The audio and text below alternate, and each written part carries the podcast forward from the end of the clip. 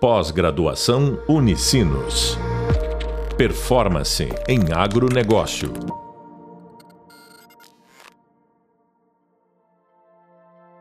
Olá, sejam muito bem-vindos ao podcast da disciplina de Gestão de Riscos do Agronegócio.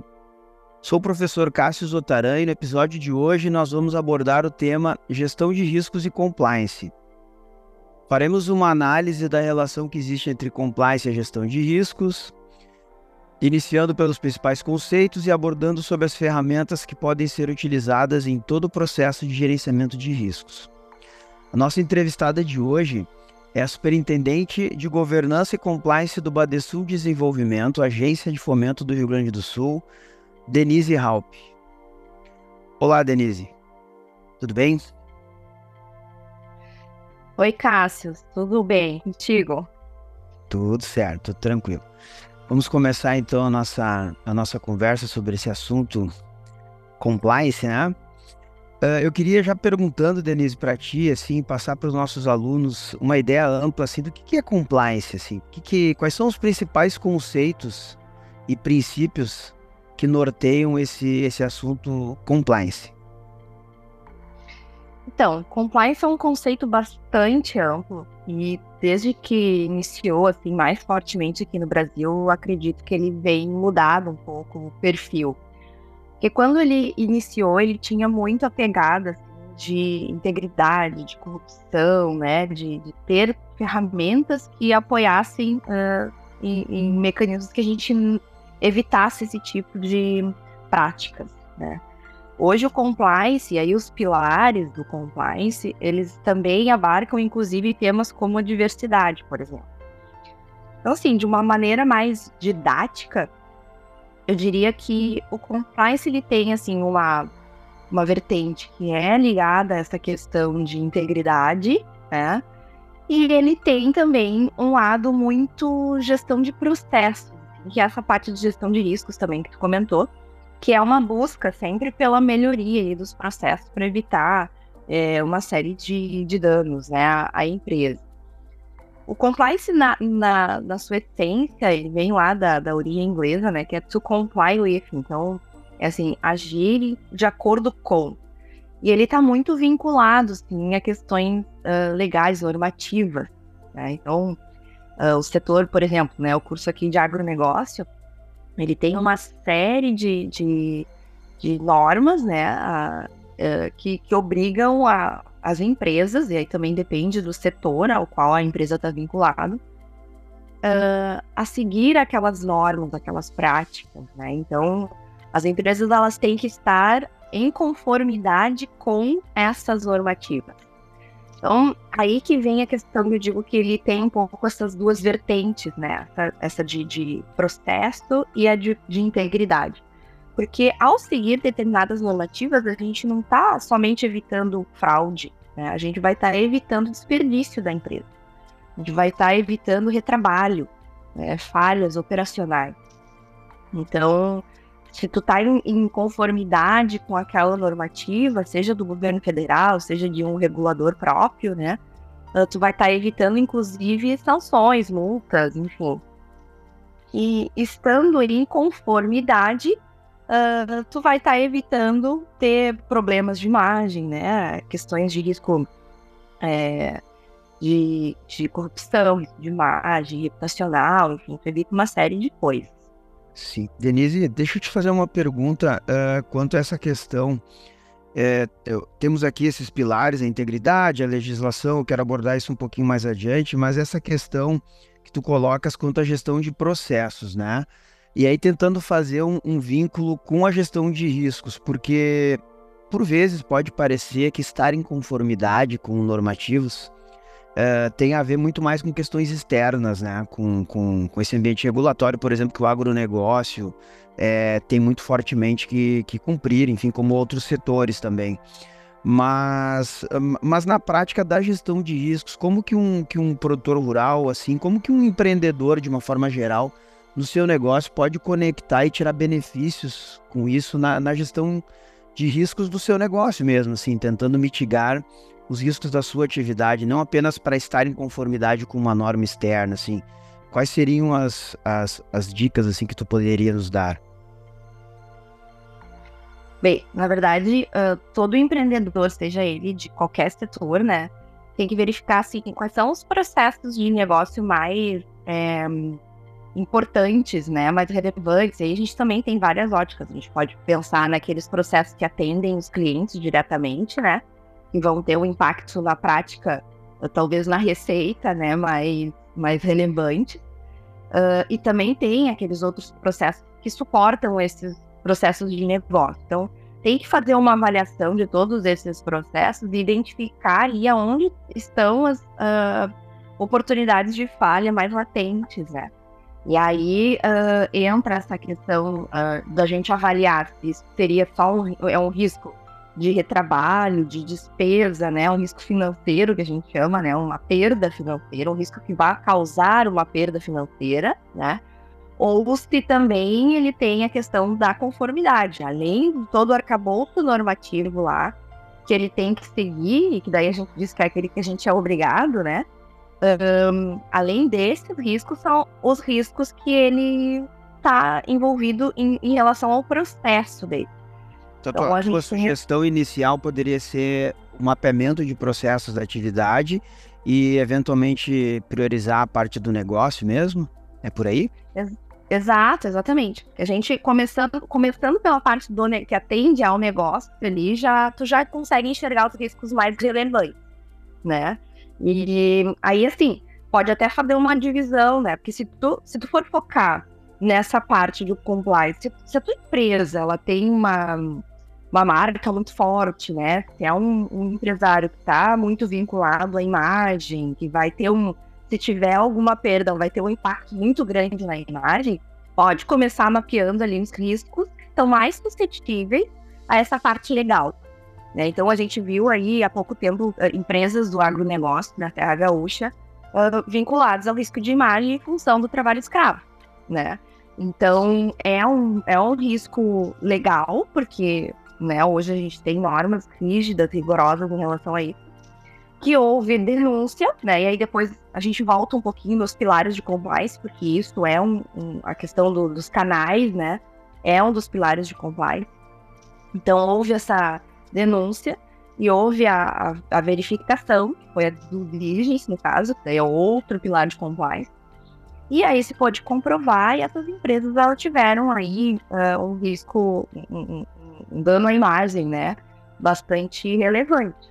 Então, além desses riscos, tem os riscos operacionais ali, né? Digamos assim, eles tiveram esse risco com a imagem e provavelmente foi uma cascata, né? Eles tiveram outras perdas decorrentes daí da falta de controle, né? E aí o controle também é uma outra forma uh, que a gente tem de, de, mitigar, né? Na verdade, é a forma de mitigar os riscos. Então, assim, não, não tem como não é isolado, né? Os riscos de conformidade, eles não são isolados. Eu, eu diria, assim, que nenhum risco é isolado sempre um, o, o, impacto do risco ele vai te ter várias, várias frentes, né? Então, é por isso que é integrado atualmente. Sim. Mas, Denise, como que, como que controlar? Porque para se manter em conformidade, então, com, por exemplo, com a legislação, ou a partir do momento que se mapeia os processos também, né? Ter, ter um, uma, uma ideia de onde, onde seria mais importante controlar, enfim, os pontos de controle. Como controlar uh, questões jurídicas, por exemplo, assim, tu teria alguma, alguma sugestão, né, ou alguma ferramenta de, um, de, algum, de alguma, alguma ação que o empreendedor poderia fazer na prática? Porque é muito difícil se manter atualizado, né, assim, em termos de legislação e, e, e, e como, como que internaliza? Assim, eu teria que ter normas internas, eu, eu poderia contratar uma empresa para cuidar isso para mim? Eu sou um produtor rural, eu estou mais focado no meu negócio. Como é que eu posso, eventualmente, esses exemplos que tu citaste aí da Serra Gaúcha, eventualmente o empreendedor possa também ter, né, sua participação, claro, mas ele pode também ter sido surpreendido em algum processo que ele achou que estava ok e que eventualmente não está. Tem alguma dica mais prática, assim, nesse sentido? Claro. Na verdade, assim, hoje tem muitas uh consultorias, na verdade, né? Tem consultorias, tem ferramentas para fazer gestão compliance.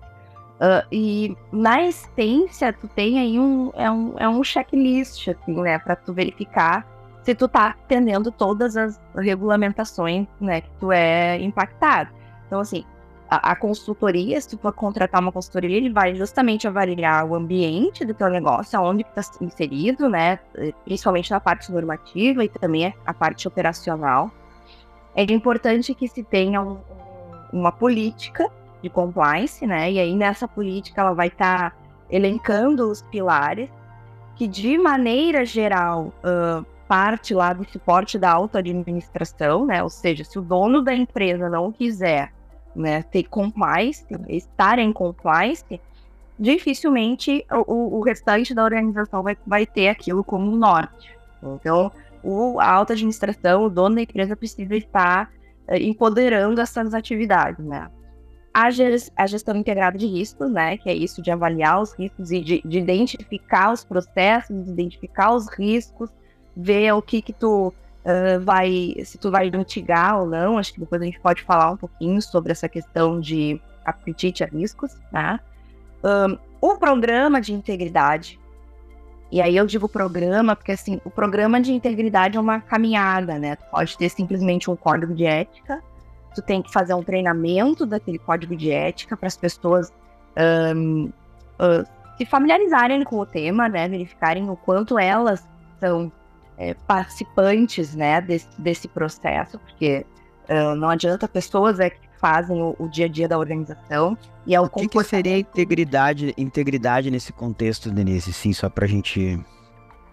Integridade é o, o quanto uh, tu tá disseminando essa cultura anticorrupção na tua empresa, né? O quanto tu quer que a tua empresa seja íntegra, é, o quanto tu tá mostrando para as pessoas que trabalham na empresa que elas não podem cometer nenhum ato ilícito, né? Entendi. Então, uh, porque assim, se tu vai sofrer uma fiscalização, por exemplo, se tem algum problema de corrupção na tua empresa, o que, que vai ser avaliado, né? Se tu, quando se chegar num, num nível assim, de responsabilização, o quanto tu fez para que a tua empresa uh, não fosse daquela forma. Na verdade, o geral da tua empresa é ser lícito.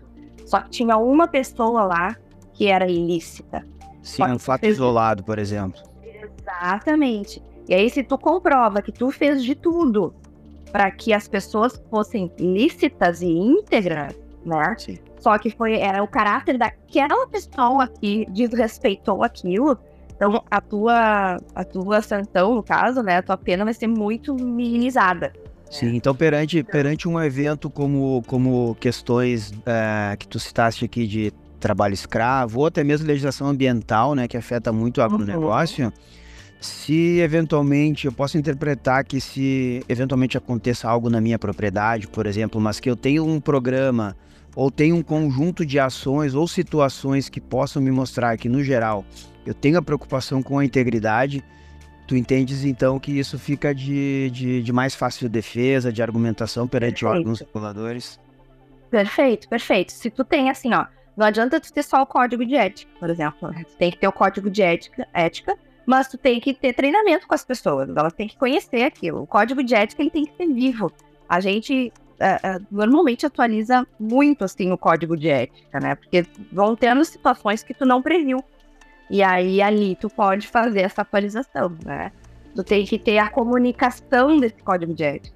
Tem que ter canais para que as pessoas, vendo que tem alguma coisa errada, que elas possam denunciar aquela coisa errada. Né? E aí, assim, ah, como que vai ser esse canal? Esse canal não pode ser muito, assim, muito visível, então as pessoas têm que se sentir à vontade.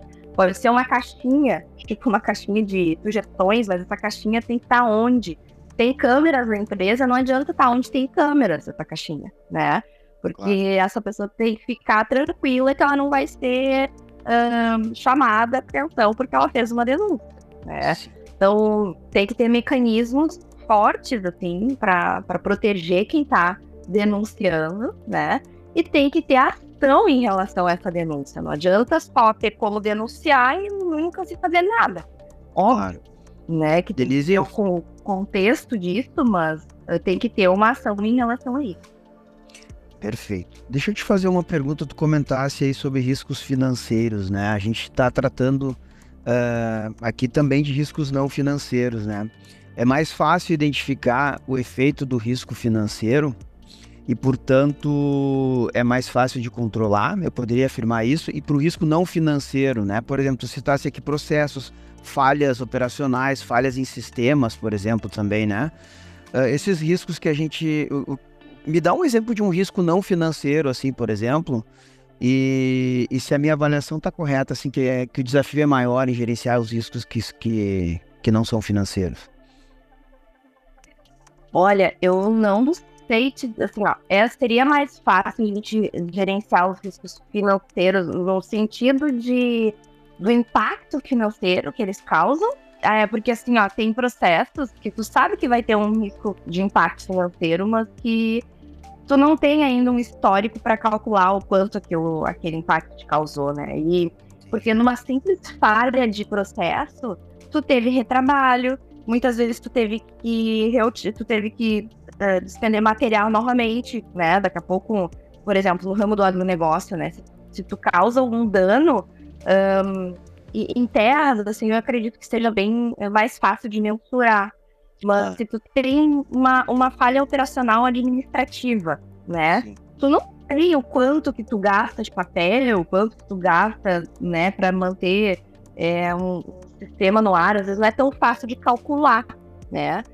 Então, se tu tem isso muito bem gerenciado, é mais fácil, beleza. E claro, tem outros que é muito mais fácil de medir, porque tu sabe o quanto aquilo te custa. Né? O risco reputacional, tinha uh, perguntado, um, tu vai conseguir se tu tem uma relação muito direta com a receita, né? Ah, caiu tuas vendas, então teu, teu, o impacto financeiro foi aquela queda na tua receita, né? Em função daquele evento que tu teve que foi vinculado àquela imagem. Então, aí fica um pouco mais tranquilo de tu mensurar. Agora, se tu não tem essa medida, se tu não nem gerencia a tua receita e o número de clientes, ou enfim, aí também fica difícil fazer essa mensuração. Entendi. Eu queria encaminhar, então, um último ponto aqui contigo, que é o seguinte, eu como gestor, eu quero uh, gerenciar o meu empreendimento buscando sempre o maior resultado, né? E a gente sabe que no que se refere à gestão de risco, sempre que a minha ambição de resultado é maior, eventualmente eu tenho, uh, eu tenho o que a gente chama de apetite a risco um pouco maior, ou seja, eu preciso correr mais riscos para uh, ter um melhor resultado, ou se eu quiser buscar um melhor resultado, automaticamente eu vou estar exposto, né, a mais riscos. É uma contradição uh, querer ganhar dinheiro e, e, e, ao mesmo tempo ter que mitigar o risco ou essas coisas podem andar juntas? Pode andar junto, acho que tem tudo a ver com o, o teu apetite, né, mesmo, assim, porque o que que tá por trás disso? É o custo-benefício. Se tu conseguir, e, e, aí tem como, né, tu calcular, assim, pô, se eu correr esse risco aqui, qual é o pior, pior cenário, né, quanto que eu vou perder em relação a isso? Ah, é tanto né? Sei lá, 100. Bom, se eu manter um controle, né? Que o que custa aqui é a implantação de um controle, né? E, e, eu particularmente sou muito a favor dos controles automatizados, né? Eu acho que os controles mais fortes são esses automatizados, mas esses costumam ser os mais caros. Então por isso que uh, a gente tem que avaliar se vale a pena tu implementar um controle automatizado ou se tu vai implementar outros tipos de controle. Então assim, se eu tiver um evento, né, com aquele risco e o impacto for 100. Agora, se eu manter um controle que me custa 50 por mês, então daqui a pouco vale mais a pena eu correr esse risco do que eu implementar esse controle. Né? Então, assim, se eu conseguir medir quanto que aquele evento de risco pode me, me causar de impacto financeiro, talvez valha a pena eu correr esse risco, colocar um controle mais barato, né? Não ter um controle tão, tão caro. Então, controle normalmente custa não só dinheiro, mas custa de pessoas, né? Custa de outros tipos de recursos. Então a gente tem que fazer tempo, muito tempo, né? Principalmente os controles mais manuais, né?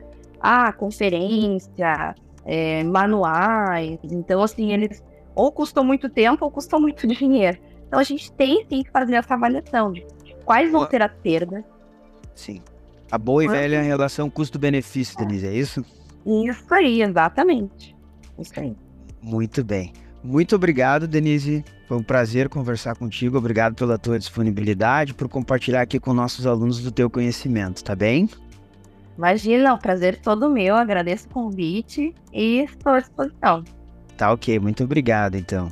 Você acabou de ouvir o podcast Gestão de Riscos e Compliance da disciplina de Gestão de Riscos do Agronegócio. Nesse episódio, conversamos com a Superintendente de Governança e Compliance do Badesul, Agência de Fomento do Rio Grande do Sul, Denise Halp. Abordamos o tema compliance, onde fizemos uma análise da sua relação com a gestão de riscos. Bons estudos, um abraço e até logo.